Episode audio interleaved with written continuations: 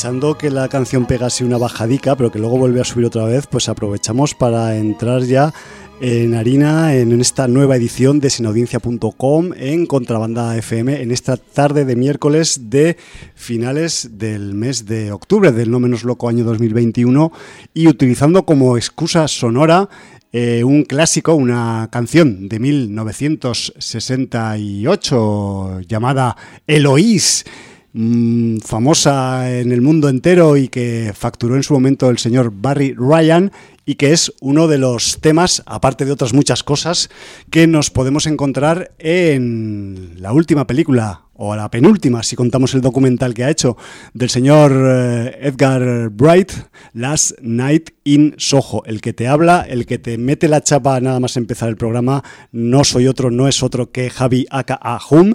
Y en el micro 2, pero en la posición 3, o viceversa, tengo a mi compañero Jordi. Buenas tardes, Jordi. El otro que da la chapa cuando le presentan. Exacto, aquí es que esto es un programa en el que se meten chapas y bueno, pues así, así andamos en este comienzo de Sin Audiencia, en este comienzo de programa numerado, denominado 972.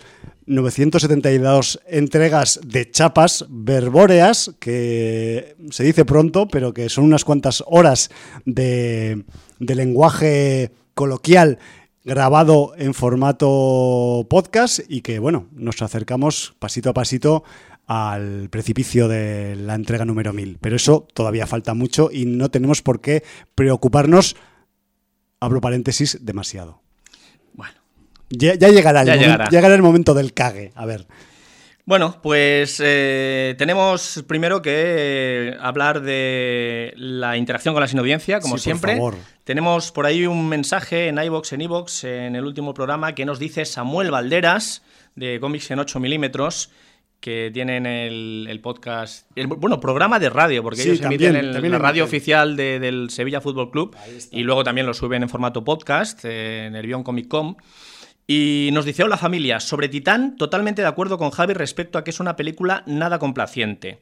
Yo soy de los que no les gustó, aunque le concedo algunas licencias interesantes, aunque a día de hoy sigo sin saber lo que vi ni comprendo su premio en Cannes. Y ni Aya, ni Almodóvar, ni por supuesto Cronenberg, los veo aquí. Yo en todo momento veía similitudes con Leo, Leos Carax, y no mucho más. Tengo pendiente vuestro programa de Dune, pero lo escucharé en breve. Un abrazo enorme desde Sevilla. Pues igualmente, Samuel, un abrazo muy fuerte. Y luego en el libro de visitas, pues tenemos por ahí eh, al señor Hallenbeck que nos dice: La semana pasada en mi casa se vivió una Semana Santa especial. Ha sido un visionado expertino de un episodio por día hasta haber completado la Midnight Mass. Me da un vuelco el corazón. Digo, este hombre, ¿dónde ha estado en la Semana Santa? Pues eh, Ahora lo he entendido todo. la Midnight Mass transcurre en, en Semana Santa. Exacto, vale. Apoyo al 100% lo dicho y explicado por Jordi hace un par de programas.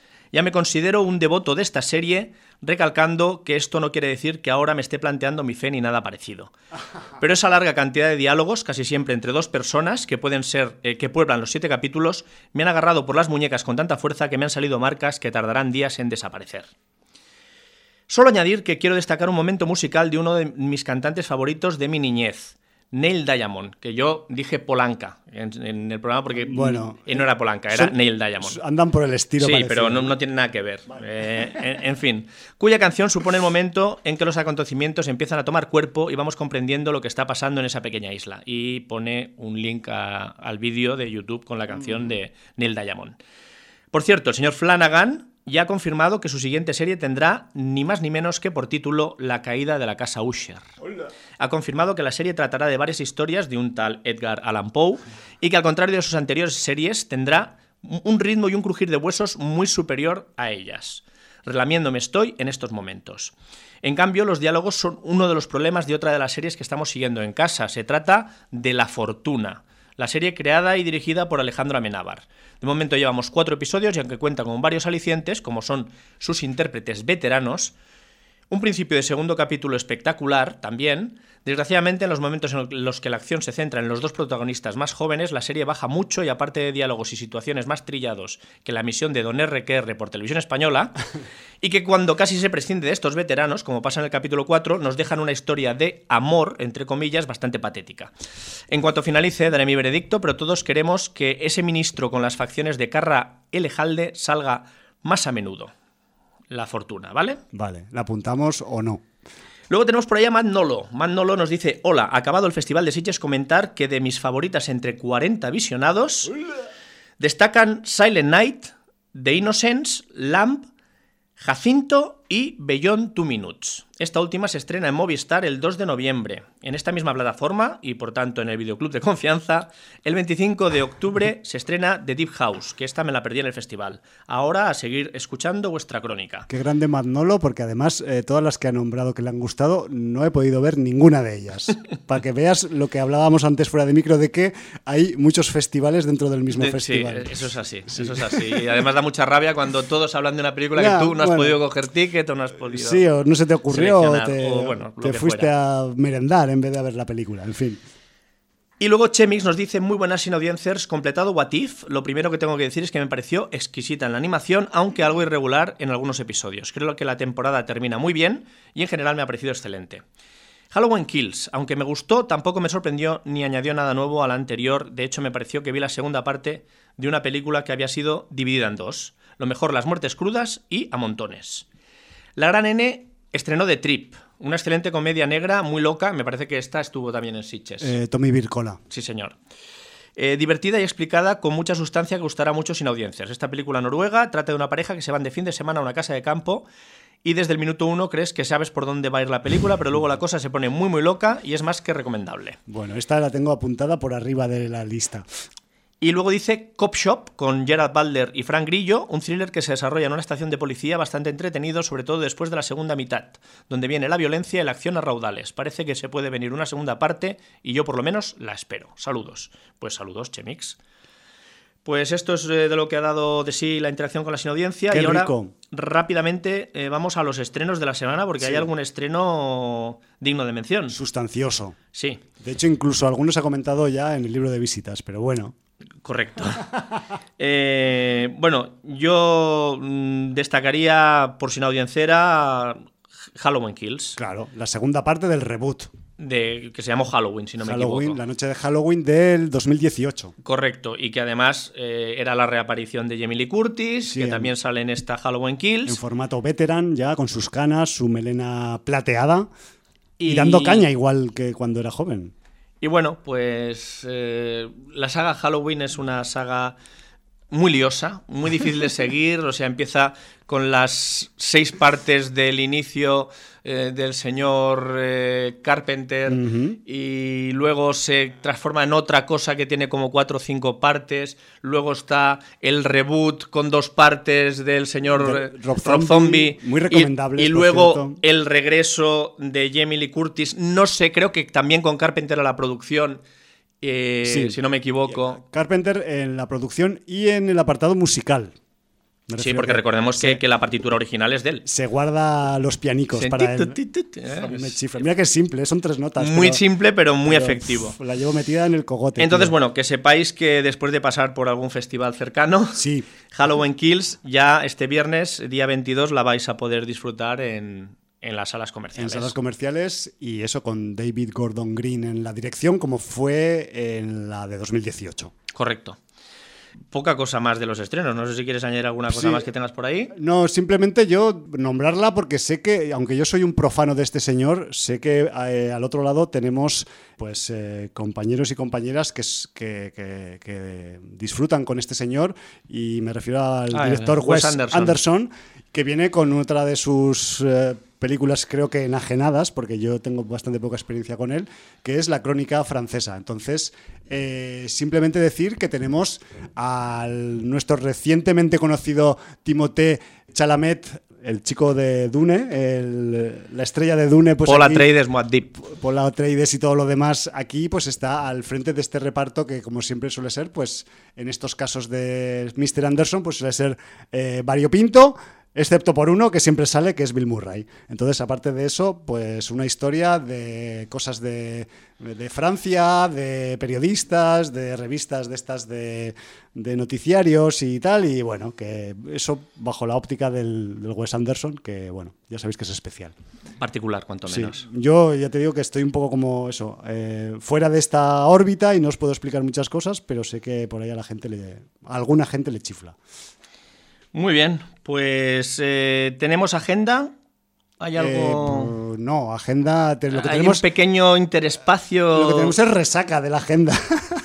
Porque ya va a venir enseguida otro aluvión de festivales, Sí. pero ahora vamos a tener una semana de descanso de este Sitges 2021 que ha sido intenso. Más que nada porque pensar también que el programa de la semana que viene, el que viene dentro de siete días después de este, es el previo a la fatídica fecha de Todos los Santos, de Halloween, de la Castañada, de lo que queráis que se diga en cada sitio del mundo geográficamente hablando, y que es una de las épocas del año en la que más eventos de mm, apreciación sin audiencia hay en el mundo mundial. Entonces, preparaos para la semana que viene porque tenemos una agenda que vale por cinco. Pero hoy es como la calma antes de la tormenta. Bueno, y de la calma antes de la tormenta, pues mm, nos vas a hacer una pequeña crónica de cierre con el palmarés y con lo que quieras destacar más de este Sitges 2021, ¿no? Sí, la verdad es que el palmarés de Sitges este año, pues eh, por lo menos en lo que respecta a mis visionados personales, pues se ha visto bastante poco representado, por no decir eh, desaparecido completamente, pero bueno, esto suele pasar en festivales de este tipo en los que hay ciento y pico películas. Me refiero que los jurados ven unas, eh, el público ve otras y, otra gente con la que hables ha visto otras distintas, ¿no? Mira Matt Nolo, que lista más maja nos ha puesto, pues eh, yo no he visto ninguna de esas, por ejemplo, aunque sí que he visto Deep House, que ya lo comentamos la semana pasada. Me refiero que a ese nivel, este sí que, este, en este 2021 sí que me ha dado la sensación de nuevo, porque la he tenido en otros años, no casualmente el año pasado, de que yo he ido a otro festival distinto al que han ido los jurados, pero bueno, eso también indica que estamos delante pues, de un registro peliculístico bastante variado, bastante coral y que pues no tienen por qué premiarse simplemente las que tú has visto, sino las que han visto otros, ¿no? Me refiero que a ese nivel, pues eh, tenemos un palmarés en el que destaca quizás pues la película, que, ha sido de la sección ofi- oficial la que ha ganado, la, la película dirigida por Valdimar Johansson, que es Lamb, Cordero, la del Corderico, con la Naomi Rapace y que de hecho pues eh, Naomi Rapace estaba también en Sitges, recuerdo, con esa película que también hemos nombrado en el libro de visitas titulada The Trip, que parece ser que, que es también bastante divertida, del Tommy Vircola.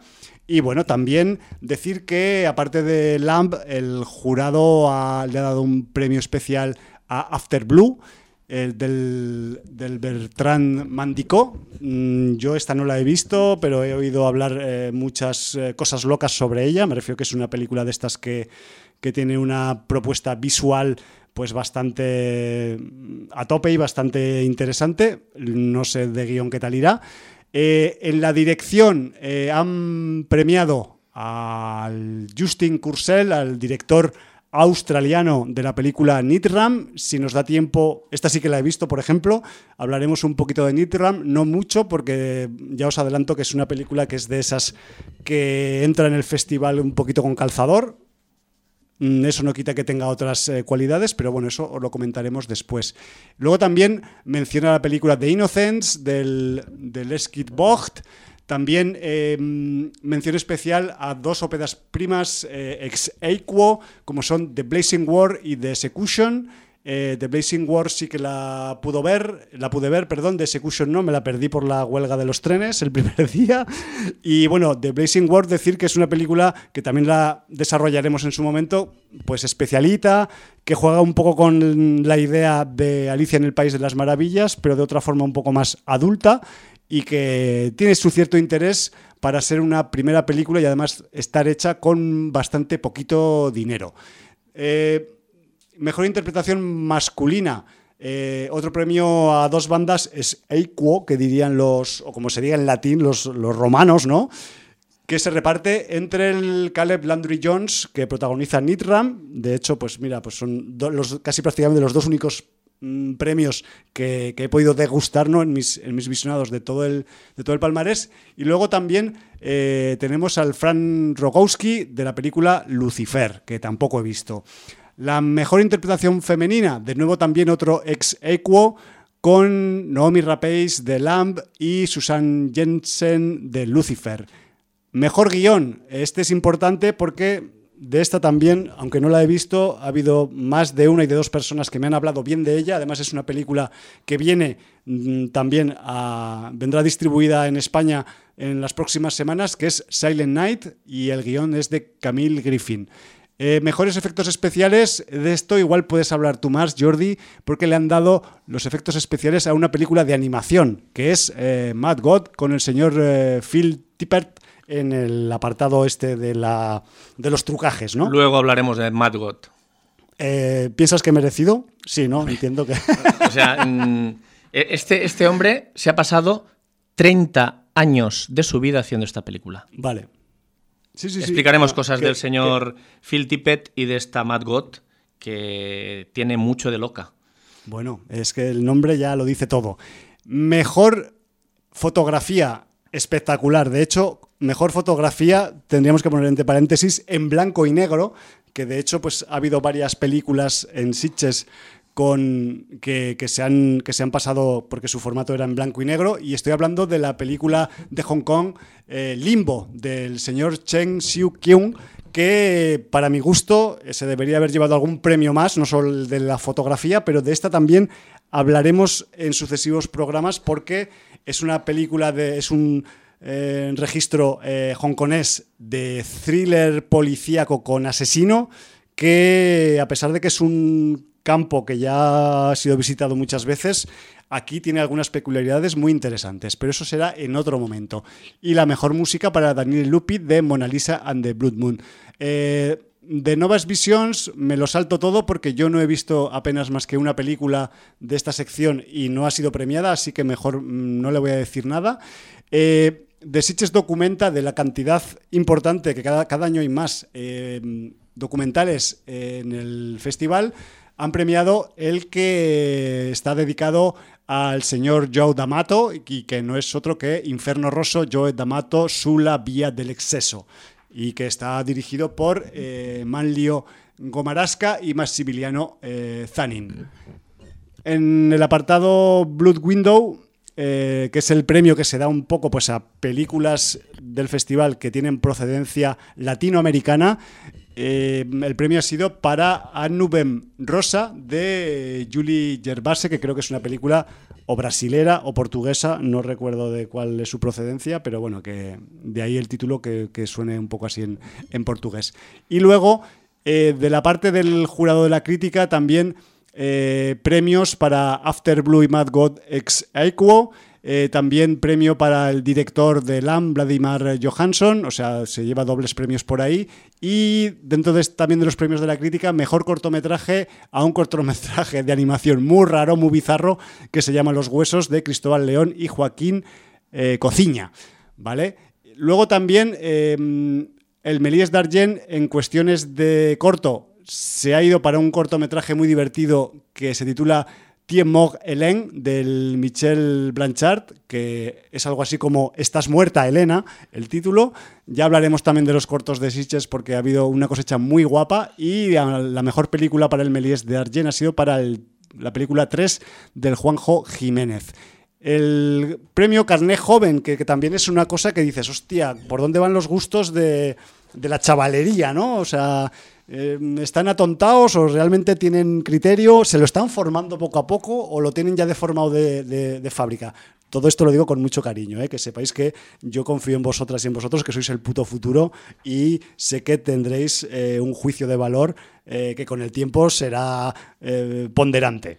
Yo te digo una cosa, si ya de salida entre todas las opciones de ocio que tienen han elegido el Festival de Sitges, quiere decir que ya tienen buen criterio. Sí. O sea, ya son un grupo selecto. A partir de ahí, veremos. Este año eh, yo creo que igual también ya hago un pequeño inciso en el, en el palmarés, porque ya se me está acabando.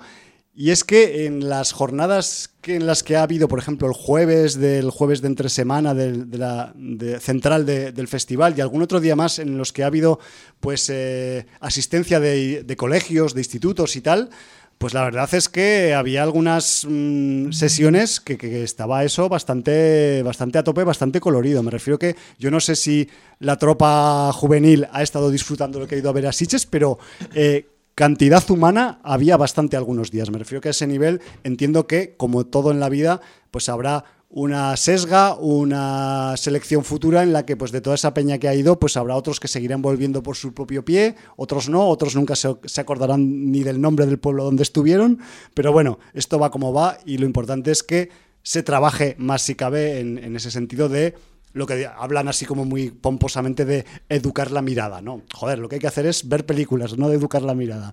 Pero bueno, son diferentes formas de llamarlas eh, y algunas de ellas de forma irónica. Vamos con el jurado, con los premios del Carnet Jova. Mejor película, Anlili Amirpur, Mona Lisa and the Blood Moon. Yo no sé qué tiene esta mujer, pero por ahí a mucha gente le encanta. Yo, pues cuando la vea la película os lo diré. Mejor mm, largometraje de animación ha sido para Cryptozoo. Esta sí que la he podido ver. Bien premiado. Entiendo que Cryptozoo, el problema que tenía es que estaba Mad God también en, en, en concurso como, como, película de animación. Entonces, a ver quién es el guapo que eso, que le tose a, al dios loco, ¿no? Y luego, el mejor corto de animación del Carnet Jova ha sido para Other Half de Lina Kalcheva. Eh, de ahí saltamos a los premios eh, Brigadum. El, premio Brigadum Polsnachi ha sido para eh, un Heimlich del Fabio Colonna y también hay una mención especial para Viewers One de Daigo Arilla y Yosuke Kobayashi. Joder, parezco Jordi hablando en japonés que cuando se pone no para, pero bueno, eh, yo a veces también intento, intento aprender. Y luego también pues eh, eh, luego hay unos premios de las GAE, pero eso no os voy a decir, porque como son de las GAE y no tengo buen trato con esta gente, pues mmm, voy a pasar de ellos. Esto es un poco lo que ha dado de sí el palmarés del, Festival de Sitges 2021.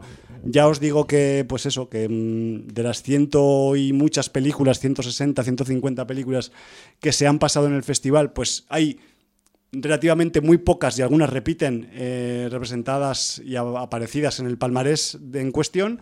Y luego aparte tenemos las que no estaban a concurso, que es que también, pues por ejemplo, como esa que con la que cuya música hemos empezado, Last Night in Soho, que no participaba porque además es una película que viene a estrenos próximamente. De hecho, se estrena en bastantes partes del mundo antes de que acabe octubre, que ya falta poco, en, en una o dos semanas. Y en España, pues la tendremos eh, en el mes de noviembre, quiero recordar. Entonces me refiero que ni Halloween Kills ni Last Night in Soho han participado como a concurso. Me refiero que, pues, mm, los premios tienen una, eh, una determinada forma o están asignados a unas determinadas eh, películas o títulos, pues porque hay otros también que no participan. Seamos realistas también. Porque en el caso que nos ocupa con Last Night in Soho, Jordi, o sea, si esa película ha participado, eh, no sé de qué carne están hechos los jurados de este festival. Yo sé quiénes son eh, este año, quiénes han sido, entre ellos Alaska y alguno de la hora chanante y Peña así, y entiendo que a esta gente esta película les habría encantado también. Pero bueno, entiendo también que es una película que quizás pues como va a tener una carrera comercial, pues no entra dentro de los parámetros de concurso de un festival. Y bueno, mm, aquí podemos dejar un poco la, la sección del palmarés de este Sitges 2021, 54 edición del Sitges Festival Internacional de Cinema de Cataluña, que es el nombre completo en catalán del Festival de Sitges de este año. Muy bien, Mañico. Es que al final se te queda, lo oyes tantas veces que, aunque tienes que pensar para hablarlo, pero, pero se te queda. ¿Qué te apetece? Eh, además de beber agua, ¿te apetece empezar con, con esa Last Night in Soho o prefieres que hablemos de Matt Gott y expliquemos quién es Phil Tippett? Yo, sinceramente, eh, creo que debemos hablar de Last Night in Soho, a pesar de que mi garganta pueda quebrar en algún momento. Por eso te lo decía, pues si necesitabas un descanso, si no, pues Yo creo adelante. que puedo, puedo aguantar porque es, es algo que tengo como también bastante interiorizado. Eh, hace una semana que vi la película y todavía me tintinea la cabeza en un sentido muy diferente al que me tintineaba la semana pasada por la película de Titán, pero mm, cuando las películas te dejan un rastro, un regusto en, dentro que te dura varios días, pues eh, hay que pensar que es por algo, ¿no? A veces es un poco contradictorio, a veces es una obviedad y con Last Night in Soho, pues la verdad es que mm, quizás pues es el caso más flagrante de los últimos tiempos, pues al menos bajo mi punto de vista, de película que recomendaría sin ningún tipo de trabas y sin ningún tipo de cortapisas o condicionantes a casi cualquier persona, incluida a mi señora madre que no le gusta el terror. Pero bueno, que sepáis que eh, Last Night in Soho tiene muchas cosas, pero también tiene terror, ¿eh? Me refiero que, mm, que, que sea una peli guapa, que sea una peli, mm, a mí me gusta decirle, maravillosa, porque es que te, los ojos te, te, hacen chiribitas en algunas escenas y en algunos momentos de la, de la función. Y joder, pues que sepáis que aunque yo aquí os coma la olla y os venda la moto en el sentido figurado, eh, vais a poder comprobar por, por, vosotras mismas dentro de poco tiempo si estoy en lo cierto o no. Y bueno, si te parece, Jordi, le, damos ahí unas, unos minutillos a Last Night in Soho porque es una película de la que eh, podemos hablar mucho rato de ella, pero de la que no conviene contar casi nada.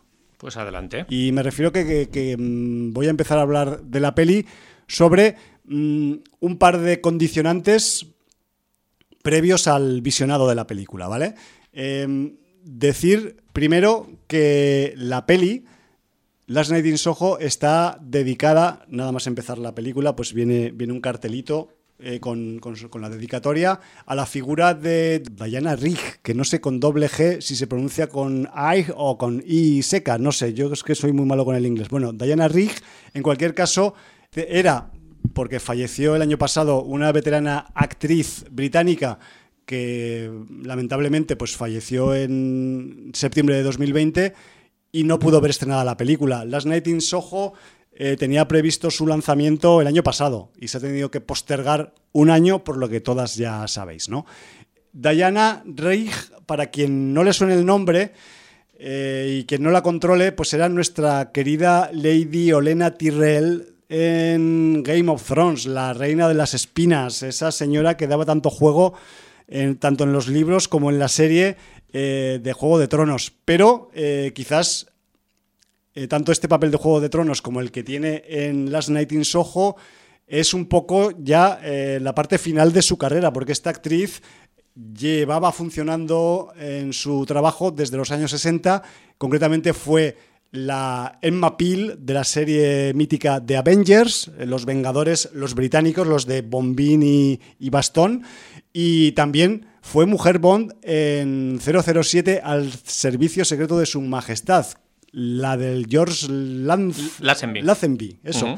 Que me refiero que, que es una peli que, pues, eh, quizás sea conocida porque fue la única, creo que recordar, que hizo este actor, ¿no? La como, única. Como Bond, pero en Y, la do- que y donde Bond se casa. se casa, y no, y no sé si sería con Diana Rigg o no, con cuál se casa. se casa y enviuda. No digo, es, Vale, es vale, pues entonces, spoiler. Pues entonces mejor no decimos con quién se casa. Se casa y punto. Pero también me ha venido a la memoria, ayudado por el internet, de que en esta peli también sale Telly Savalas. Sí. Me refiero que, que es una peli de las de, pues bueno, pues típica Bond, o sea, igual pues no teníamos al, al Bond más conocido, al señor Lazenby pues igual no le cuadró más que una vez hacer del personaje, no recuerdo cuáles son las, Fue un fracaso. las razones por las que solo hizo una vez, pero bueno, la cuestión es que... Pues porque no resultó y vino Roger Moore detrás. Y Roger Moore ya sabemos que era mucho más resultón. Hombre, eh, si no me equivoco, Roger Moore hizo siete. Ahí está. Hizo siete, resultado. luego Sin Connery hizo seis. Aprox también. Aprox no, hizo seis contas Nunca digas nunca jamás, que, que había hecho cinco y volvió con esa, Sí, hizo sí, sí. seis. Y creo que ya el siguiente es Daniel Craig con cinco. Ya ves. Pues así andamos. Pues eh, Diana Rigg está presente en el, en el reparto de, de Last Night in Soho y fue su último papel. No pudo ver eh, estrenada la película, así que cuando veáis eh, la película os va a venir enseguida la cara a la mente, la vais a recordar de Juego de Tronos mínimamente y además ella tiene, pues como la mayoría de actores y actrices que aparecen en esta peli pues tienen unos, unos desarrollos y unas interpretaciones que son muy, muy destacadas. De eso también hablaremos un poquito más adelante.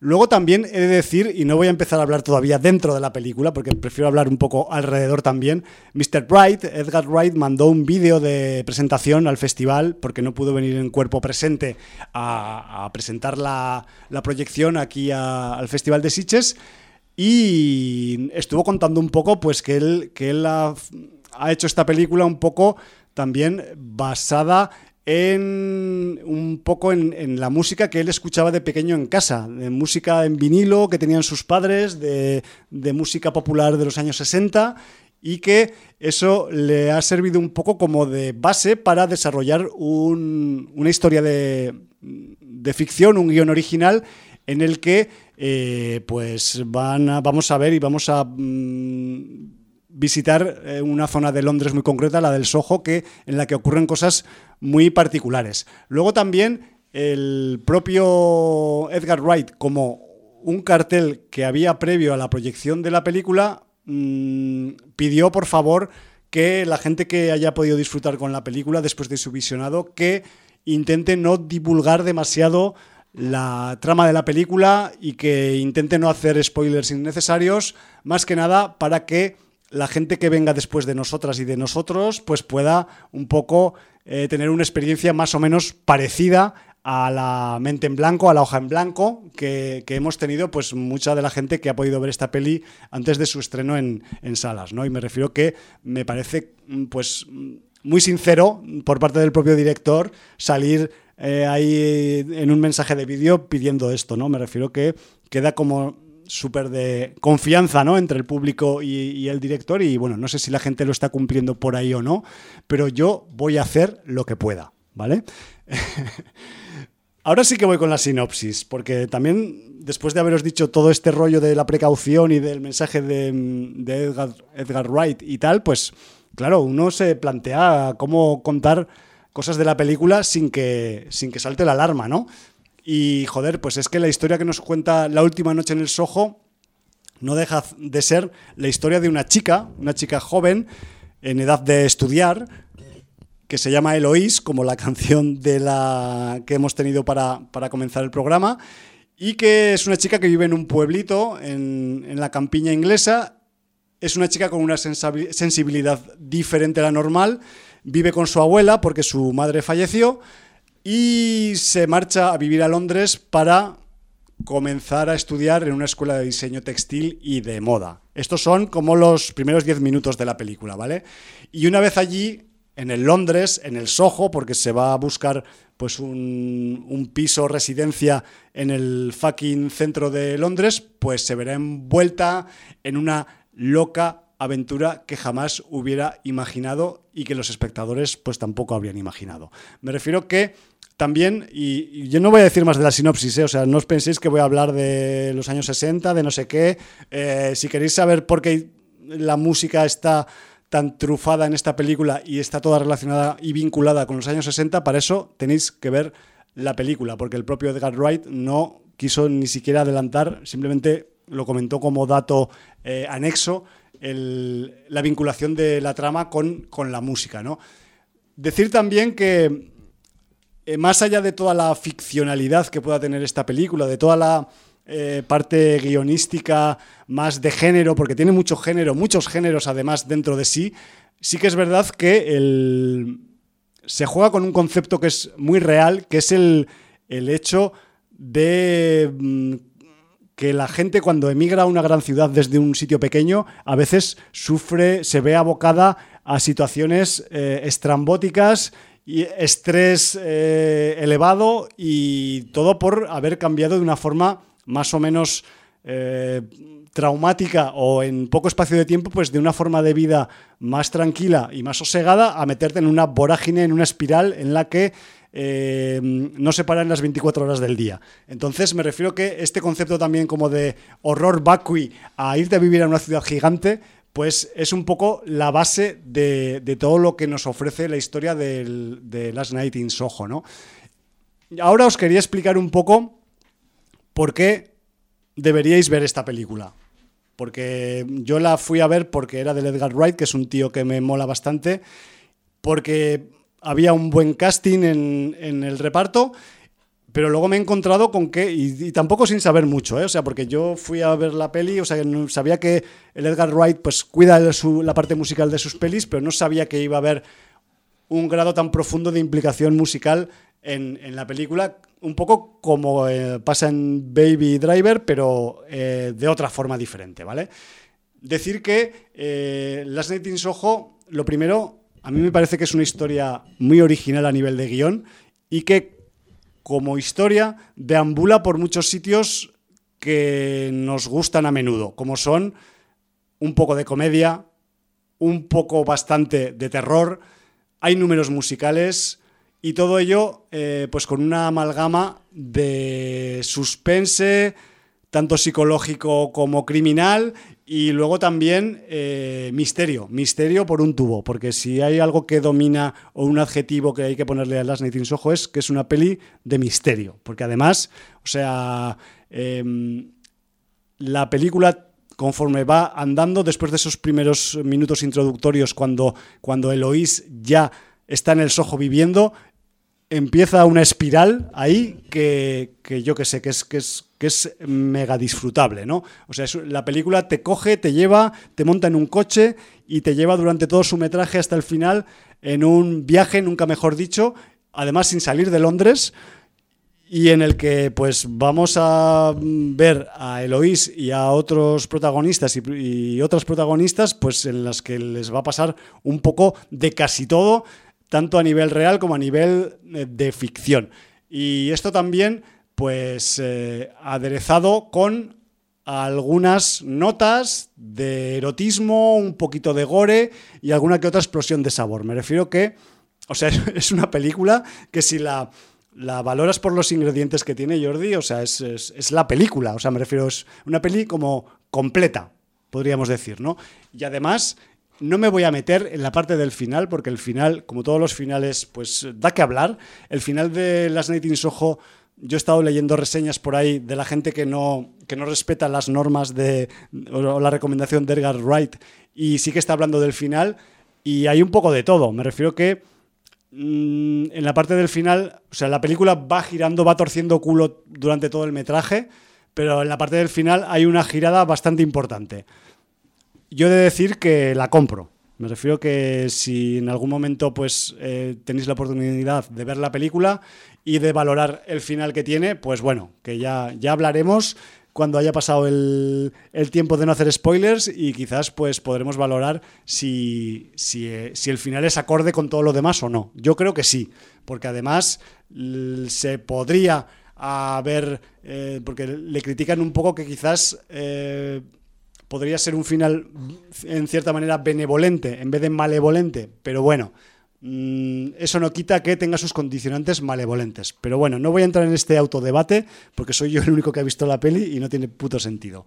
He de decir también que ya sabéis también que de otras producciones de Edgar Wright, el diseño de producción aquí es apabullante. Me refiero que cuando Eloís se mete en los sitios que se mete y le pasa lo que le pasa, vamos a ver ahí un despliegue de escenarios, de lugares, de personajes, de vestimentas, de sublime, me refiero, de su época, de su momento, de donde tienen que tocar, pero mm, realmente bien, bien armado. Luego también, y vuelvo a reiterarme un poco, el apartado musical, que es que, es que se te va la olla. Me refiero que, evidentemente, la vinculación con la música popular de los 60 está desde el minuto uno. Hay mm, escenas con vinilos, con tocadiscos en diferentes partes de la película, pero es que también decir que, joder, yo estuve viendo esta película, Jordi, en el auditori.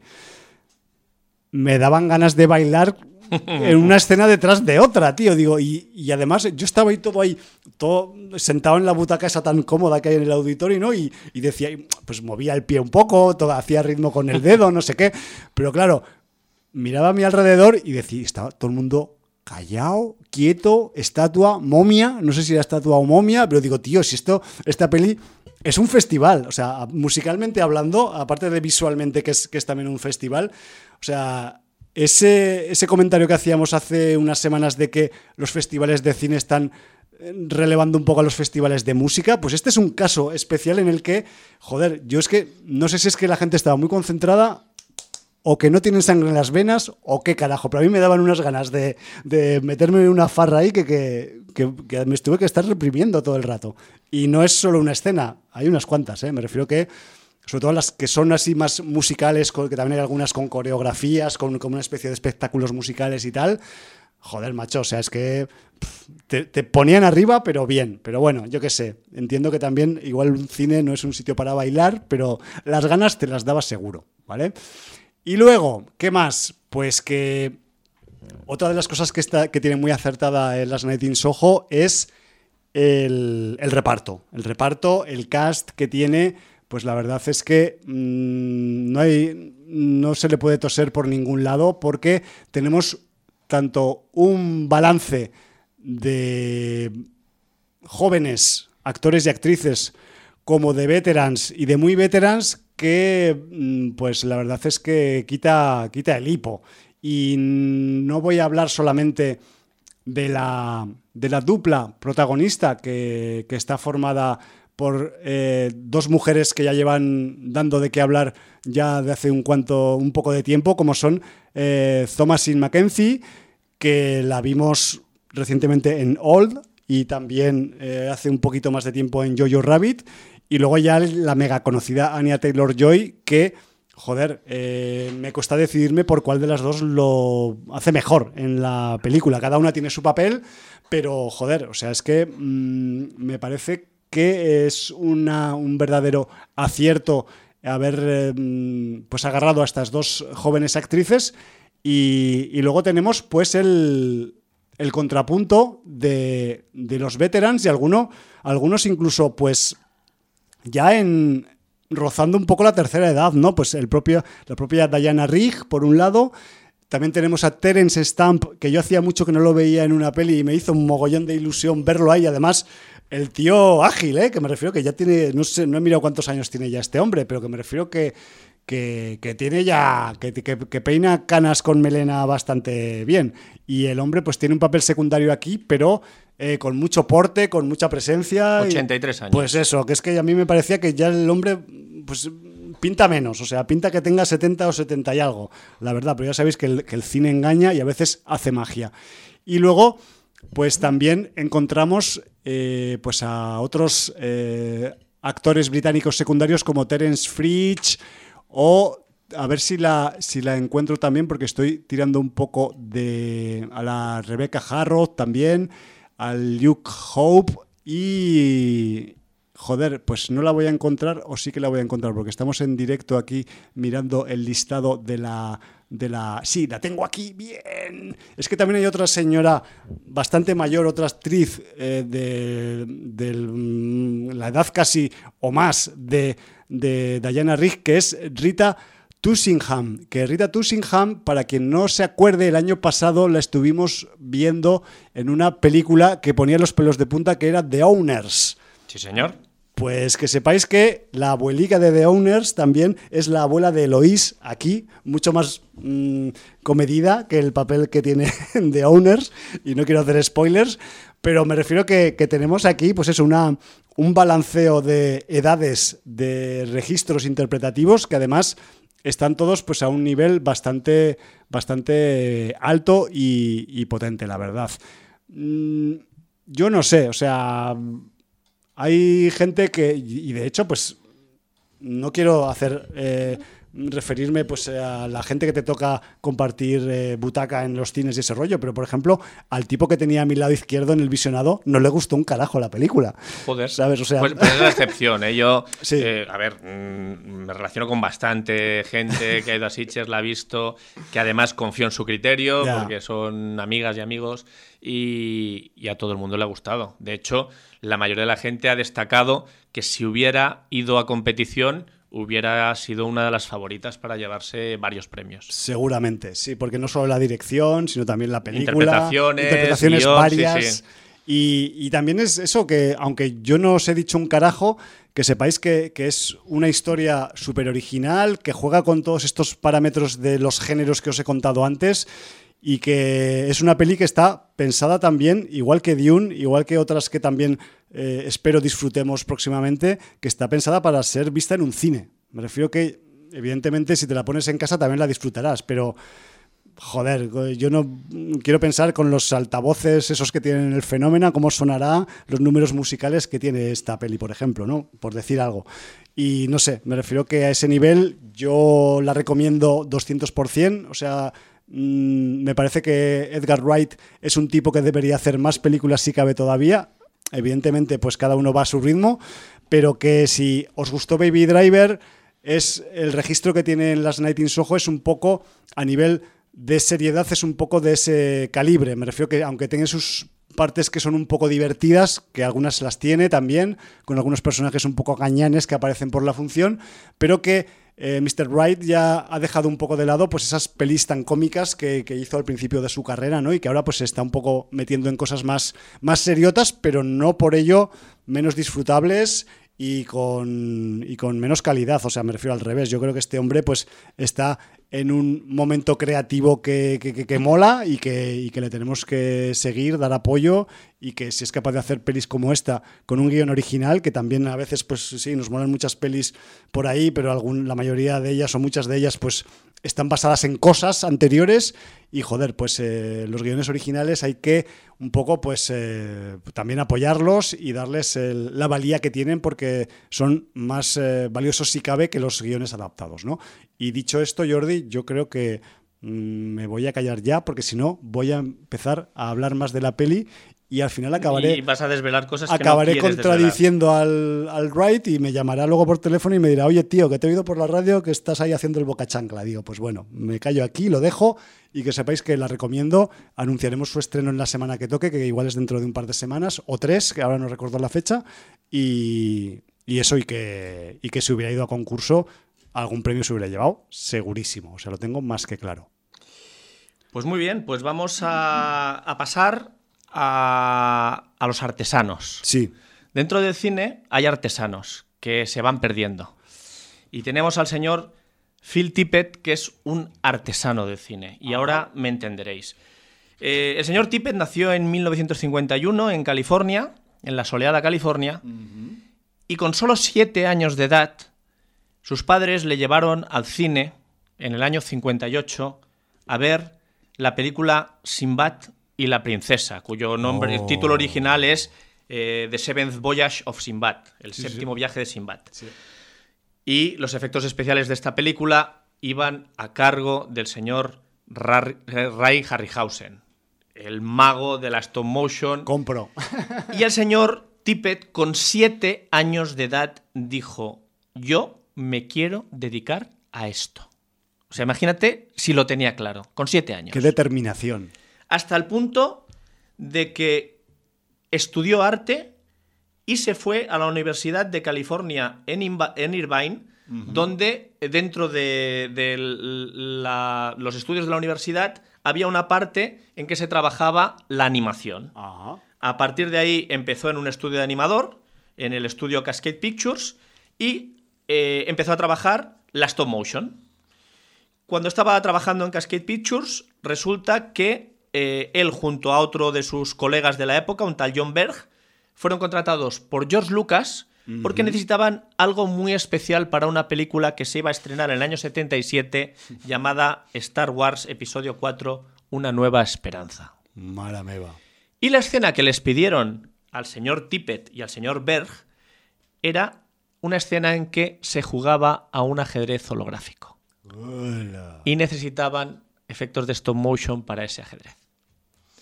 Pues muy bien, ni cortos ni perezosos, llevaron a cabo esa escena. Posteriormente, la escena fue un éxito. El señor Joe Dante, con el señor Roger Corman como productor, les pidió que crearan unas pirañas para la película Piraña. Y ya eh, en el año 78, George Lucas les hizo encabezar al señor Tippett y al señor Berg el departamento de animación de la Industrial Light and Magic. Buah. Pues ya lo has- lo has eh, se todo. pusieron detrás del Imperio Contraataca, etcétera, etcétera. Ya con el Imperio Contraataca, eh, Tippett y Berg innovaron sobre la stop motion creando una, mm, digamos, técnica superior llamada la Go Motion, Ajá. que fue la técnica que ya se utilizó a partir de ese año 78. Vale. Eh, esta técnica lo que hacía era eh, generar una stop motion con animación en volumen, y con esto, pues ya hicieron el Imperio contraataca, con los AT-AT, el retorno del Jedi. eh, ya fun- fundó el señor Tippett unos, unos eh, estudios eh, con el que hizo ya un cortometraje sobre dinosaurios eh, que se llamó Prehistoric Beast. Mm, Ya le empezaron a, a- a llover las, las- las ofertas y entonces, bueno, en esa época, eh, pues él hizo animación para Howard the Duck, que fue un fracaso de Lucas, pero bueno, eh, El Chico de Oro, Robocop, Willow, Cazafantasmas 2, Cariño encogido a los niños, o sea, cualquier cosa que llevara Go Motion, ya no Sí. Stop Motion, en los años 80 tenía al señor Tippett detrás. Pero llega el año 1991. Muy importante este año porque ahora entenderéis cosas sobre Matt God, porque todo esto viene a raíz de la película de animación Matt God que ha dejado loca a la gente que la ha visto en Sitges. Sí, total. En el año 1991, o sea, hace 30 años, Steven Spielberg le pide a Phil Tippett y su Tippett Studio una serie de ensayos Go Motion para la animación de dinosaurios en Parque Jurásico. Pero van a competir con un tal Dennis Muren que tiene una, innovado- una innovadora eh, animación por técnica de animación por computadora Ya, digital ya. digital. Spielberg, tras mucho pensárselo, queda maravillado por el resultado de la animación de Dennis Muren y decide hacerlo en digital. Eh, Tippett, eh, cuando Spielberg le llama y le comunica la decisión, dice: Me he extinguido, me he extinguido como los dinosaurios Los que vas a putos hacer". dinosaurios, Sí. sí, tío. Y entonces. Spielberg retuvo esta frase, incluso la añadió al guion de Parque Jurásico y le dijo a Tippett, no, no te has extinguido. Te quiero como supervisor de las animaciones por computadora porque tú tienes la experiencia de saber cómo se han de mover esos dinosaurios. Exacto, de valorar un poco el resultado. Y lo que hizo fue redirigir la carrera de Tippett. Para que os deis cuenta de cómo fue la cosa, eh, Tippett tiene dos Oscars a los mejores efectos visuales. Uno del 84 por eh, la animación de criaturas de Retorno del Jedi Sí. en Go Motion. Y la otra del 94 por la animación por computadora de los dinosaurios de Parque Jurásico. Ya ves. De la cual también se encargó él como eh, director de la animación por computadora. Eh, ¿Qué pasó? Pues que a partir de ese momento Tippett se dedicó a dirigir la animación ya por computadora y ya pues hizo películas como Dragon Heart, Starship Troopers, Evolution. Hellboy, la de Guillermo del Toro de 2004, etcétera, etcétera. A topaco. Pero el señor Tippett nunca se pudo olvi- olvidar de la, de la Go Motion y la Stop Motion. Claro. Y entonces, en el año 91, en que habló con Spielberg y pasó de ser director de animación en Go Motion a ser director de animación de efectos visuales por computadora, el hombre tenía un montón de criaturas, un montón de imaginario, No un montón de ideas. y empezó a trabajar en un proyecto llamado Mad God. Y este proyecto, 30 años después, 30 años, ¿eh? se dice fácil, Sí, sí, sí. ha visto la luz. En una película de animación de 83 minutos, hecha con la técnica del Go Motion, Claro. con algunos actores reales incorporados a esa técnica, y la Go Motion todo hecho pues con animatrones, con figuritas, movimiento, eh, bueno, increíble. Una artesanía que, que no os podéis ni imaginar. Cuando lo veáis en pantalla os vais a quedar con la boca abierta, que es como me he quedado yo, con la sí, boca sí. abierta. Eh, ¿Qué podemos decir de, de- de la película en sí? Sí. La película, no, no le busquéis historia, porque aunque sí tiene un leve hilo conductor, la película es muy una idea, una expresión que puede tener un pequeño velo de que todo lo que es antropomorfo o humanoide en la película es pisoteado y es matado y es atropellado por las máquinas y los monstruos, lo cual Ajá. puede ser bastante alegórico. Sí, sí, sí. Ahí lo dejo. Pero se acercaría más, o sea, la premisa inicial es un tipo, una especie de explorador. Eh, con una estética bastante steampunk, steampunk, que baja colgado de un cable en una cápsula y empieza a descender mundos y mundos y mundos, atravesando capas donde lo atacan y, y él no puede hacer nada porque está colgado en la cápsula y solo puede mm, prever llegar a su objetivo no porque no depende de él ya que va colgado de un cable. Eh, él va con un maletín no sabemos lo que lleva va con un mapa que se cae a jirones que es, es lo que le indica el destino al que tiene que llegar. Aquí podemos encontrar una analogía si queréis con el infierno de Dante en el sentido de que vamos a atravesar mundos donde vamos a ver torturas, donde vamos a ver gore, donde vamos a ver los pecados capitales reflejados en comportamientos mm, distintos, vamos a ver todo tipo de bestias, eh, vamos a ver creación y exterminación de, de antropomorfos de Ah. diversa índole. Mm, Es una locura, pero todo hecho con un detalle y una exquisitez brutales. De quedarte con, con la mandíbula colgando. para abajo. Sí. La película sí que te va a explicar algunos trazos de por qué ese cable, por qué baja. mm, eh, va a evocar en algunos momentos también, si queremos, a un totalitarismo mm, entroncado con los nazis de la Segunda Guerra Mundial, un poco también con el espíritu de la película que hicieron los Pink Floyd de The Wall. Ajá. O sea, ti- tiene un poco reminiscencias de otras cosas o homenajes, pero no, no es una película que te va a explicar una historia clara, que vas a desentrañar todo de una manera pulcra, eh, que vas a poder seguir eh, con, con un eh, principio, nudo y desenlace. No. Eh, no es una película al uso. En ese sentido, es una película muy visual, muy de atraparte, muy de generar imágenes constantes, con mucho gore, eh, muy brutal para el espectador, Sí. eh, con unos registros que yo creo que es que mm, a este nivel mm, pocos se han visto en cine y a mí me parece extraordinaria. Extraordinaria dentro de que es un experimento, o sea, que, que nadie... Claro, claro. Claro, o sea, no es para todos los públicos. No es una peli estándar. No, no es una peli estándar, es una peli eh, muy especial, muy especial. No va a gustar a todo el mundo, eso es obvio, es una película cero comercial, cero comercial es cero comercial. Claro, 30 años haciéndola, o sea, lo que menos quieren Pero algo- quien entre en la película y la valore como ese esfuerzo, como ese detalle, como esa vida dedicada a hacer algo así y conseguir algo así, es lo que decías tú, es que una película así en un festival de género es que no puede tener discusión. Claro. O sea, va a reinar sí o sí, porque es el esfuerzo de toda una vida a un arte que ha caído en desuso y, y- y es que, claro, ¿quién le va a negar el pan y la sal a un artesano en los tiempos que corren, cuando ya no quedan? Y a un artesano que tiene ya 70 años, ¿no? Y que empezó es- esta andadura con 40. Entonces, Fijo. claro, o sea, la- la- me parece una película brutal.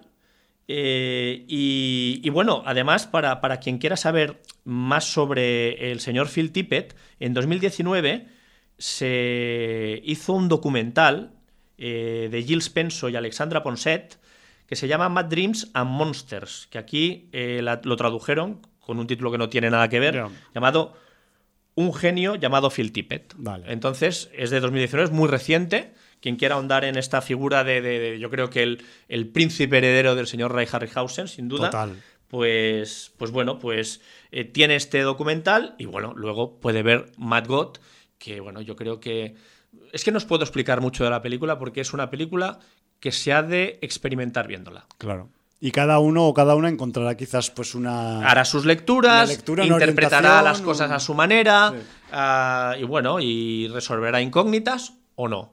Eh, hay mucho también de, de renacer, de utilización de la vida, de monstruosidad, deformidad, de reaprovechamiento, eh, el renacimiento para volver a morir, utilización. Bueno, Ide- ideas de las religiones, pero también ideas de la- Sí. de la- del ecologismo también. O de, Bueno, pero no, no es bien bien ecologismo porque es todo muy oscuro. Es, es más, Ya, no hay- eh, desde una vertiente más quizá mística o mágica, Vale.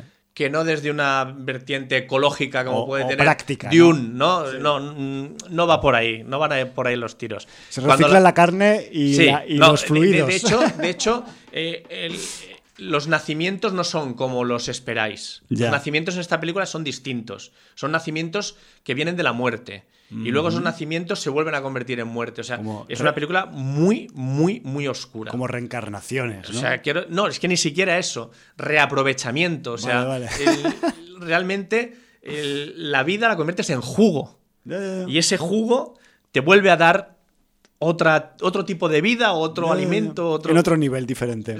Completamente. Buah. Y entonces, ya te digo, es que es infierno de Dante. Tú piensas lo que es el infierno de Dante, la Sí, Divina sí, Comedia, torturas, Las plataformas. No, sé si son siete o nueve niveles, con- bueno, purgando pecados. Pues aquí realmente, ya te digo, eh, lo que es humanoide lo pasa muy mal Lo en esta fatal. película. Muy mal. Y, y bueno, y no quiero contar nada más porque yo creo que cuanto menos sepáis mejor, porque además eh, da igual lo que os pueda, contar, porque cuando empecéis a ver se os va a quedar cara de tonto, en el Ya. sentido de que vais a decir, hostia, ¿qué estoy viendo? Y, y nada, yo lo único que os puedo decir es abrir vuestra mente y disfrutar. y disfrutar, porque es un viaje, no es largo, es 83 minutos, y, y además cuando acabe vas a decir, ¿ya? Quiero más. Sí, sí, sí. ¿No hay más niveles más abajo? Y, y bueno, pues eh, realmente iba a decir que es muy refrescante, pero no es precisamente la palabra adecuada porque sí. eh, es, es perturbadora. Claro, es es- una película perturbadora, es una película bizarra, es una película muy poco complaciente y muy gore y muy explícita. Ya está bien que haya este tipo de material. De hecho, debería haber no, por más supuesto, a menudo, por ¿no? supuesto, sí, sí. Lo hablábamos con. Mira, con- hablábamos con- fuera de, de micro que para mí sería una de las recomendaciones que haría nuestro amigo Orlac. Sí, Eh, igual eh, sin- no sé, sin- estamos, estamos jugando con su criterio, pero no, bueno. pero yo, yo sin, sin miramientos. O sea, Orlac, Sí, sí, sí. yo abiertamente te recomiendo Mad God porque creo que, que a ti te va a satisfacer, especialmente. Muy bien, ya. La recomiendo a todos los sin Sí, audiencias. sí, ¿eh? sí. Entiendo que va para, para toda la tropa y que y quien más, quien menos tenga inquietudes en, el, en las lecturas variadas del, del fantástico y sobre todo pues del, de la animación, ¿no? Eh, puesta al servicio del fantástico, pues ya esto es dos más dos. Es que además, eh, quiero decir, yo, yo que soy de una generación que de restreno, porque no, por, por suerte no tengo la del señor Tippett, pero de restreno me tragué todas las de Sinbad Sí. con las animaciones del señor Harryhausen y, y esa furia de titanes, la original. ¿no? Yo en la de- tele, en la no tele la, la del Terrier. Y, y, bueno, pero yo iba a estos cines, al Texas. Tuviste más y tal, suerte, claro. Y habían programas dobles y, y, pues normalmente te metían una de aventuras y una del oeste y, y una de las, las de aventuras pues era un maciste o Sinbad, era lo que tocaba en aquella época. O algún peplum de esas que salía el Steve Reeves también. Barato, sí. Sí, algún Hércules, alguna cosa de esas, Sansón, y bueno. En fin. eh, y entonces yo he disfrutado tanto de las animaciones del señor Harryhausen en pantalla grande que luego veo esto y me, me quedo loco. Claro, claro, dices, te- se, te, se te encienden unos- no sé cuántas bombillas. Pero, pero es que además, eh, cuando veáis los decorados, eh, cuando veáis cuando hay explosiones, cómo caen las piedras, el polvo, el- es que es impresionante. Ya. De verdad, ¿eh? Impresionante. Todo animado. Eh, todo animado. O sea. Qué mm, fuerte.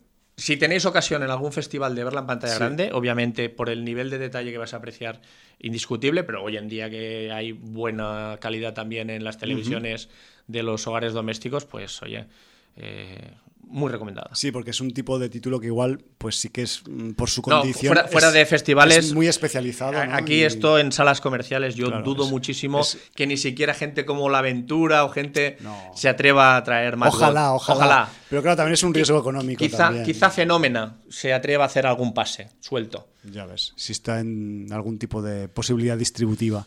Sí. Yo te quería preguntar porque me has dejado ahí todo loco. Bueno, ya sabía que me iba a dejar todo loco porque yo esta, si no la vi en el festival, fue pues porque no tuve la oportunidad, porque estaba en mi quiniela previa, como otras que, tampoco he podido visionar. Y te quería preguntar al respecto de la... Hablas de que, claro, todos esos niveles que hay de... mm, de, de de sitios donde los eh, protagonistas van, van operando y recorriendo, a nivel de criaturas, eh, ¿hay algún, sin hacer spoilers demasiados, ¿hay algún tipo de influencia de algún tipo de, yo qué sé, mitología o no sé qué, o algún tipo de refer- referencialidad visual que se pueda contar al respecto? ¿O Es que vais o a- es, o es mejor que te, nos Es, llevemos es mejor, la o sea, te- sorpresa? te, vas a encontrar referencias a criaturas Lovecraftianas, referencias a la cosa de Carpenter, criaturas sencillamente monstruosas, criaturas mm, a lo mejor eh, amortajadas y un poco mortuorias, pero con máscaras venecianas. O sea, hay, hay una. Hay diferentes capas. Eh, Digamos que no sabes bien lo que ha pasado, pero parece que es una distopía posapocalíptica, en el sentido de que no hay nada en superficie, todos son estratos que van hacia el centro de la Tierra. Sí. Y, y en cada estrato o capa, muy a lo infierno de Dante, pues hay unas criaturas y pasan unas cosas. Y, y bueno, no, has de discernir un poco qué mueve los hilos, qué propósitos hay, eh, quién envía a ese, a ese, vamos a llamarlo, explorador, Sí, eh, el- qué es- intenciones tiene. Es el vehículo de descubrir con el espectador Correcto. lo y- que ocurre. Y bueno, pues eh, en todo ese intríngulis, pues vas a. También, de alguna manera, cuando pasas ciertos estratos en los decorados, ves reminiscencias de lo que fue un- una época anterior, con quizá estatuas de otras épocas, de otros mundos, que te pueden resultar conocidas, porque hay algún cameillo ahí, alguna estatua curiosa que yo creo que. algún el- cameo histórico. El señor Tippett se ha permitido licencias de otras cosas que han salido, a lo mejor en alguna de las producciones en las que él ha participado. Qué eh, guiños, pero eh, la verdad, es un viaje que hay que hacerlo. Un si eres viaje- aficionado o aficionado al género, yo recomiendo hacer el viaje del Mad God del señor Tippett, que quizá el propio Mad God sea él, después de 30 años, eh, pues creando esto. ¿no? Y además es un viaje como el viaje al centro de la Tierra, pero en... En, En- en psicotrópico, eh, ya te lo digo, en psicotrópico. Enajenado total. Sí. Pues eh, yo, si ya la tenía apuntada, pues me la apunto más si cabe todavía. He estado, mientras tú nos comentabas eh, detalles de Mr. Tippett, eh, cosas de su currículum, y la verdad es que a efectos eh, de director, pues no ha hecho muchas cosas.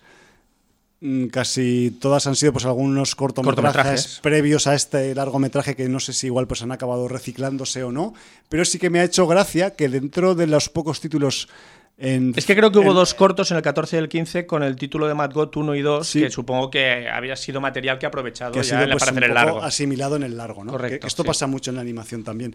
Pero me ha hecho mucha gracia que de las pocas referencias a nivel eh, de director que tiene este señor, pues existe en su haber en el año 2004 la segunda parte de Starship Troopers, que yo no la he visto. Eh, Hero of the Federation es el subtítulo de la de la de este de esta segunda parte de la película de Paul Verhoeven.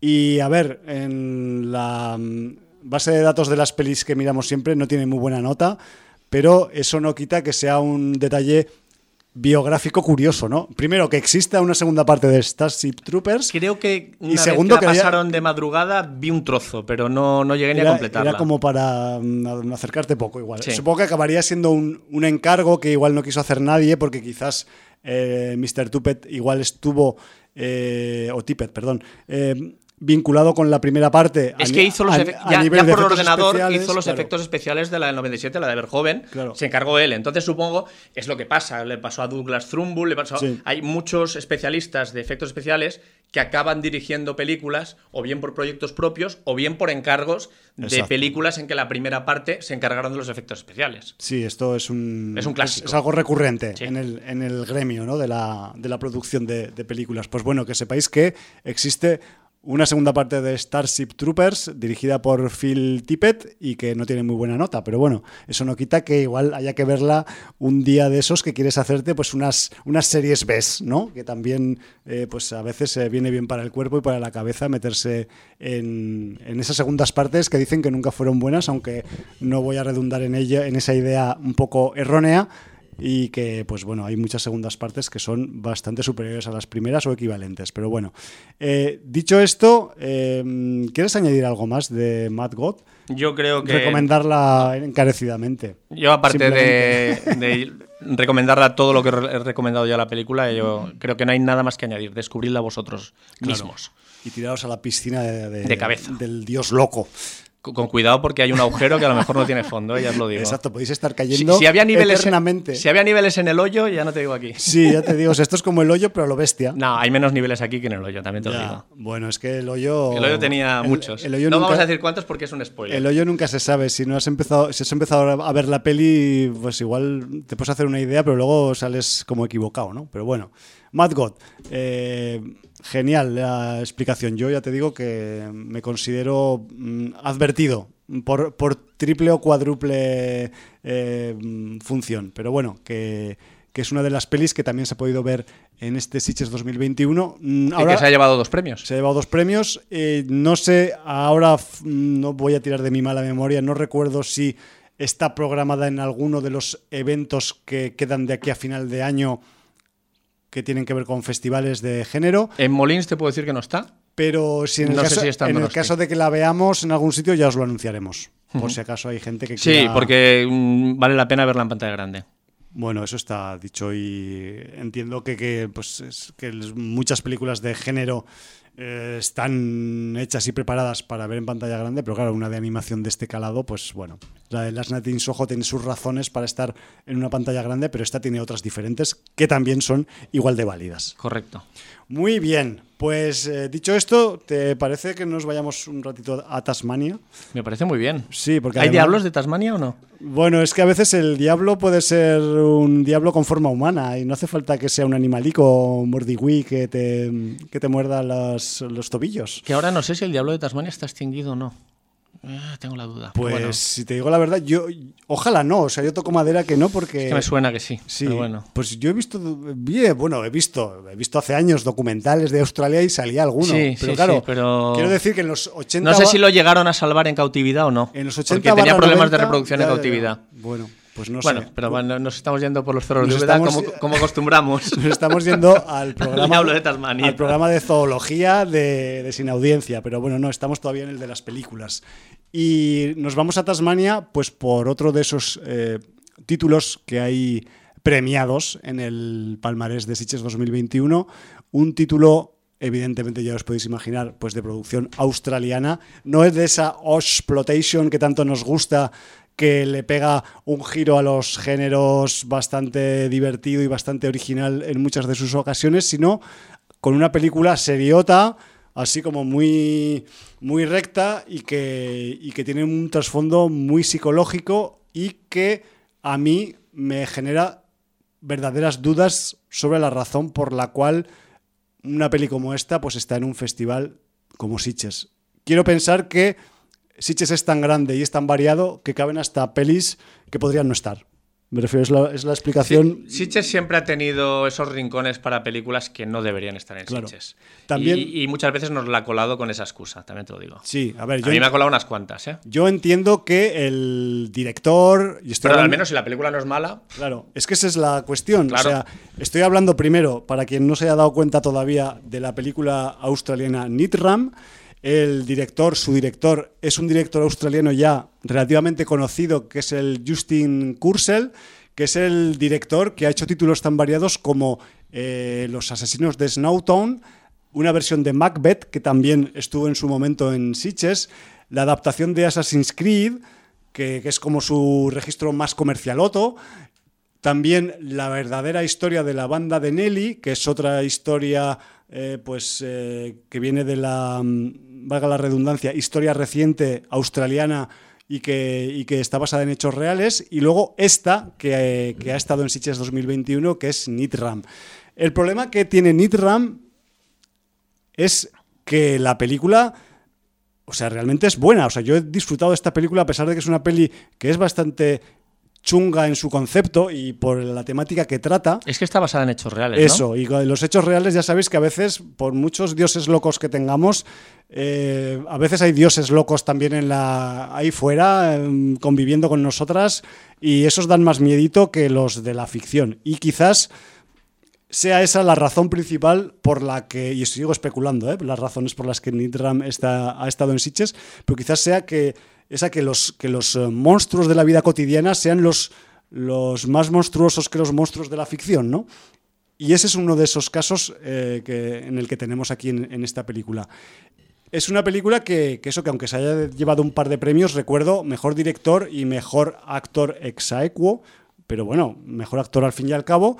Y, y, joder, pues que, que está basada en hechos y personajes reales y nos cuenta un poco, y no voy, a entrar en muchos detalles, porque es un hecho real, es un hecho noticiado, hay mucha documentación sobre este hecho y si os queréis auto hacer un spoiler histórico, pues os lo podéis hacer. Yo no, tenía ni repuñetera idea de, de este, de, esta, de este hecho histórico reciente de Australia que cuenta la película, pero ahora estoy muy versado y me he puesto a mirar cosas por internet y, está sembrado. O sea, se ve que la cosa en su momento fue muy potente, fue muy, muy conocida y de hecho, a ver, las dimensiones del, del, hecho en sí mismo pues no, no desmerecen ¿no? El, el, tratamiento informativo. La cuestión es que Nitram está basada pues, en unos sucesos que ocurrieron a mediados de los 90, creo que en 1996, en una conocida matanza que hubo en la isla de Tasmania. ¿vale? Es la que se conoce, y os lo voy a decir por si queréis haceros autospoiler o no, mirando información, la masacre de Port Arthur, que es una masacre en la que eh, pues eh, fallecieron nada más y nada menos que 35 personas, ¿vale? Y esto solo con un apretador de gatillo. Me refiero que la cosa fue eh, hardcore, no, lo siguiente, ¿vale? O sea, lo que hablamos de la, la realidad que supera la ficción, pues aquí la supera 18 veces.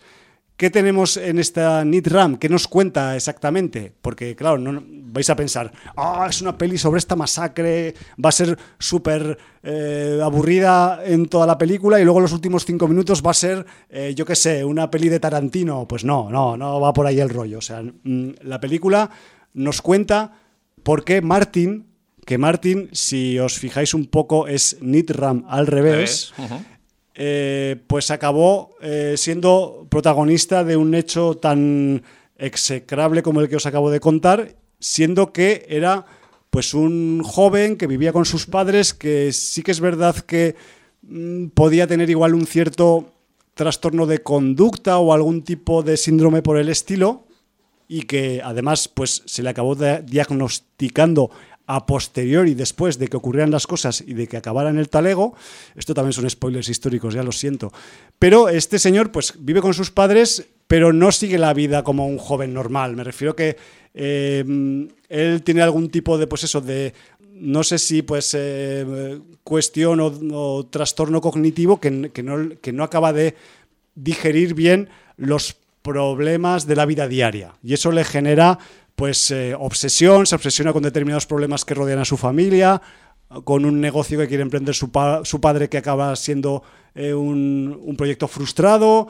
Y bueno, y poco a poco pues eh, Martin va trazando un plan a su manera que acaba como acaba. Me refiero que eso es lo que cuenta la película. No, no, no ahonda en, en el fenómeno más explícito de la historia, sino que lo que trata, como muchas otras películas que están basadas en hechos reales y que siguen un poco eh, a personajes que han acabado haciendo algo mm, mm, pues tan chungo como lo que hizo este señor, pues eh, lo que intentan es a- a hacer un poco de análisis psicológico, ¿no? De por qué llegaron a eso. Los porqueses, por qué este hombre, siendo una persona que era relativamente normal, aunque podía tener algún tipo de trastorno, pues acabó haciendo lo que hizo y con la eh, dejadez por parte de todo el mundo mm, cómo lo hizo, ¿no? Porque es que realmente mm, este hecho, pues en concreto, marcó un antes y después en las leyes de la venta de armas en, en Australia. O sea, me refiero que fue la gota que colmó el vaso, la, el hecho, eh, pues la noticia explosiva que hizo que las autoridades se pusieran un poco manos a la obra, que vale, que Australia ya sabemos que es el país de los animales peligrosos, que es que hay que estar armado hasta los dientes, porque cualquier animal te puede mm, proporcionar una muerte lenta y dolorosa. Pero, en fin, ya sabéis que eso es la teoría y la práctica es otra muy diferente. Sí, pero un hecho de, esto, de estas características pasa de manera con periodicidad prácticamente anual en Estados Unidos y no Ya. prohíben nada. Porque es un gran negocio. Hay un gran negocio detrás, hay un movimiento económico muy fuerte y bueno, yo- eh, a efectos prácticos yo he leído por ahí que, en Australia eh, pasa un poco parecido a Estados Unidos, que me refiero que después de este episodio pues sí que se pusieron las pilas, pero de aquellas maneras y que luego pues también se ha ido un poco diluyendo en el tiempo la, premura de las medidas para controlar un poco la venta de armas y, que en el momento actual pues es- podría pasar cualquier otra cosa de estas tan, tan ricamente, ¿no? No os quiero tan, porque claro, es- al ser un hecho histórico, al ser un hecho concreto, pues eh, realmente ya, ya sabes un poco a pocas entendederas que tengas cómo va a ir un poco la historia, pero en Nitram, que, que repito, o sea, a pesar de que es una peli que entra por los pelos en los parámetros Sitches, es una muy buena película. Me refiero que como drama psicológico me parece que el, señor eh, Kurzel pues ha hecho un gran trabajo. Me refiero que, que hay es una película que, se sigue con mucho interés, que, que hay una construcción de personajes, hay unas interpretaciones pues muy sólidas, que, que además cualquiera nos sirve para mm, retratar en pantalla a este perfil de personajes que tiene esta historia. Y a mí, o sea, vale que le han dado el premio Exaequo, pero yo he flipado con el Caleb Landry Jones, porque el que sale en la película parece que sea, no sé si estáis familiarizados con este actor, que además no es australiano, aprendió el acento australiano para participar en la película.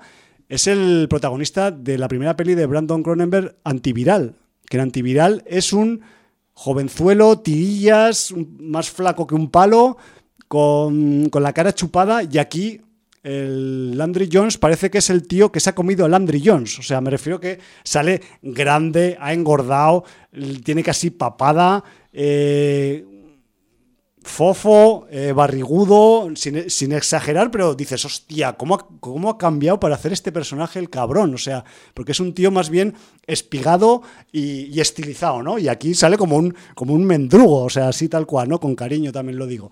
Y, joder, que esta, esta transformación sumada a su interpretación de este, de este personaje de Martin, que es así un poco taciturno, pues la verdad es que le hace, no he visto el otro premio al mejor actor, pero le hace bien, bien merecedor, a pesar de que la película no es, no es totalmente o completamente...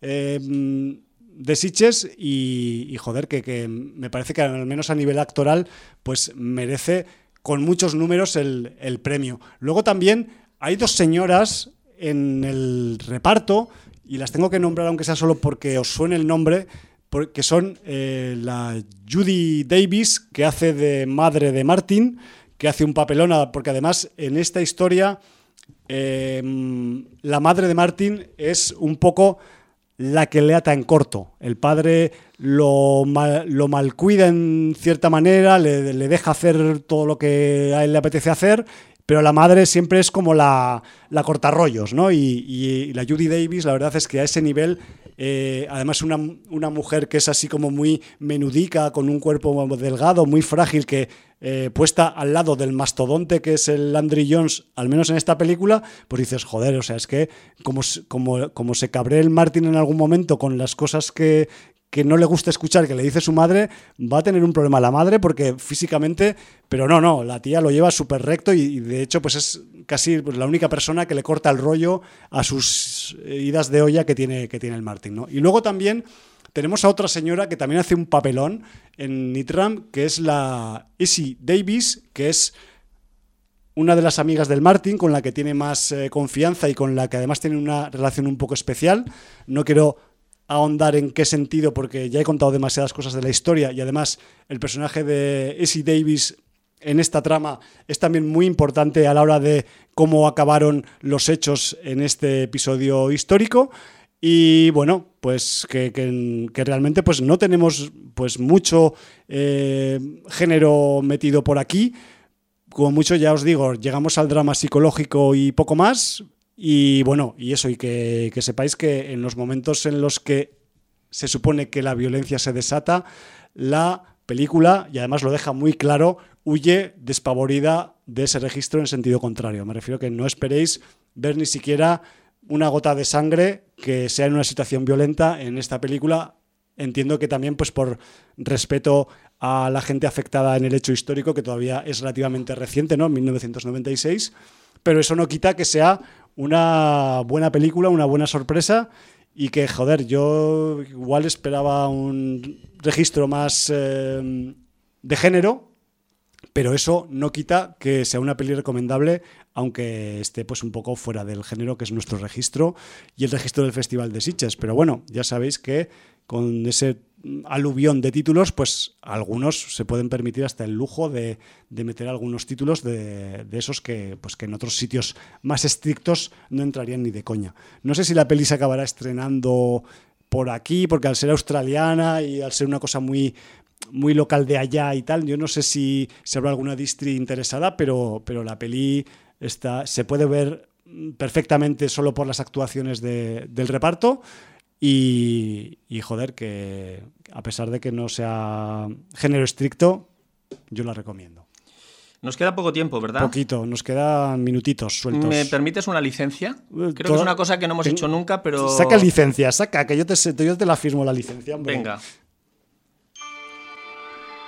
Madre mía.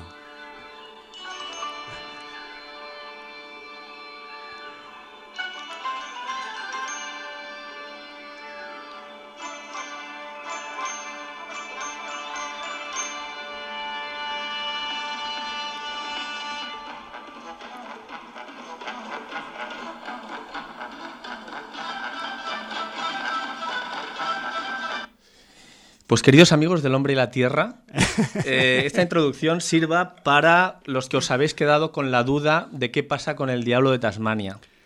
Bien. Bien. El diablo de Tasmania... Que me asistas.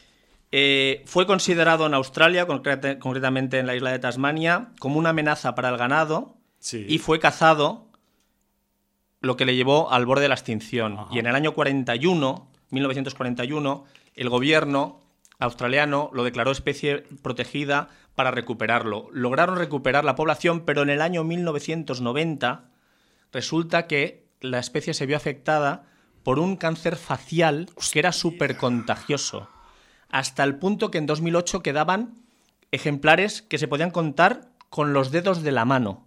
Hola. Entonces, el gobierno de Tasmania emprendió diversos programas para reducir el impacto de la enfermedad, aislando a especímenes que no estuvieran contagiados Claro. para reproducirse solamente con especímenes sanos. Y parece ser que ahora, a fecha de hoy, en 2021, se ha logrado que se siga encontrando de manera silvestre el diablo de Tasmania solamente en Tasmania. O sea, en el resto sí, de Australia no podréis encontrarlo en libertad. No saben nadar aún. Y el gobierno australiano ha decidido distribuir ejemplares sanos por diversos eh, zoos de, todo el, de toda Oceanía Sí, sí, sí. eh, para, para tener en cautividad ejemplares sa- sanos para que si se volviera a, a dar este cáncer facial entre la población, la población silvestre, poder reintroducir especímenes sanos y impedir que el diablo de Tasmania desaparezca. O sea que ha estado a punto de extinguirse dos veces, en el Dos 41 veces, y en el 2008. Bueno, pues... ¿qué Una vez por acción del hombre y otra vez por acción de la naturaleza. de la fucking naturaleza que también tiene a veces sus, sus repuntes Que se lo digan a los dinosaurios, ¿no? Sí, por ejemplo. O, cua- o cualquiera de las otras miles de especies Que se fueron a tomar que- por que se saco. han ido extinguiendo en la historia de este planeta, que, que es que, vamos, si las pusiéramos en fila, no cabrían ni dando la vuelta al mundo. En fin, que celebro que hayas puesto de nuevo la tonadilla de Antón García Abril, porque Sí, es una señor. de las mm, tonadillas más inmortales que hay en el mundo mundial de la música de cualquier país y de cualquier época. Y joder, Jordi, que estamos sí, un poco pues ya en el límite del bien Bueno. y del mal, así que te lo Mm. digo.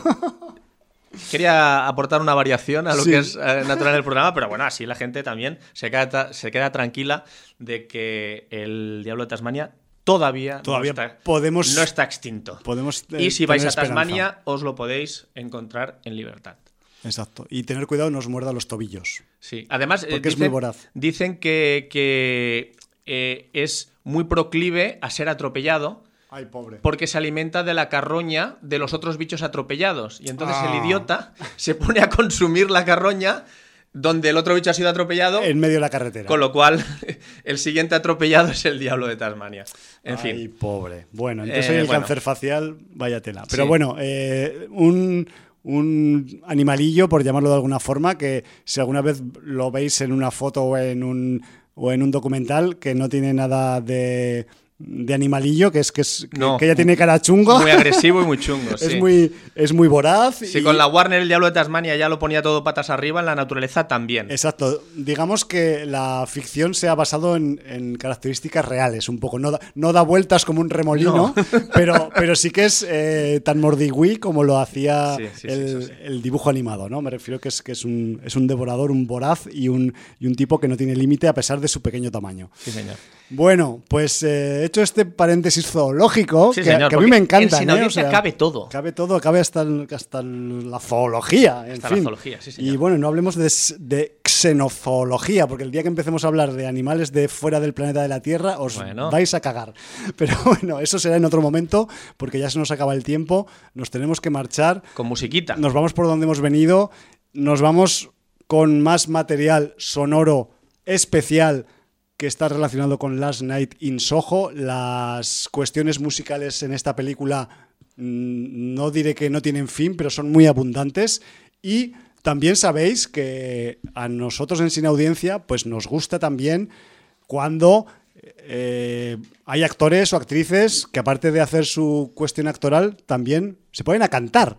Y joder, que eso era algo más normal en otras épocas del cine, en la que pues también se exigía un poco de interpretación a este nivel musical, que ahora parece que se ha dejado un poco de lado y que no todo el mundo que está en el estrellato pues se defiende bien cantando, pero hay gente que sí. Entonces, en Last Night in Soho, de todo el mogollón de material sonoro que hay, pues hay una de las protas, que es Anya Taylor Joy, que ha cogido y se ha hecho una versión, además la interpreta en la película, en una escena en la que viene a colación, pues nada más y nada menos que uno de los temas más míticos de Petula Clark, una canción llamada Downtown, que además por temática le pega mogollón a la fucking película de Last Night in Soho.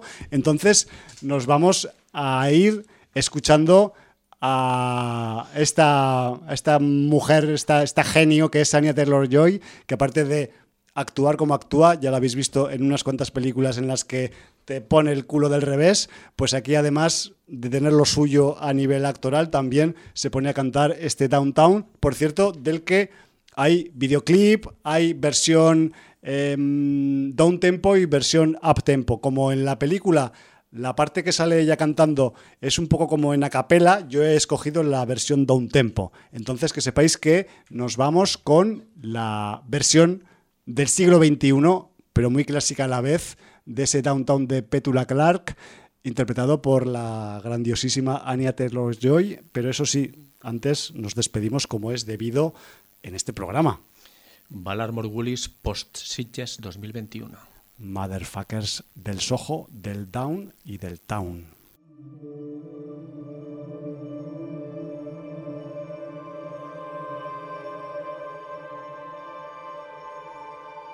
When you're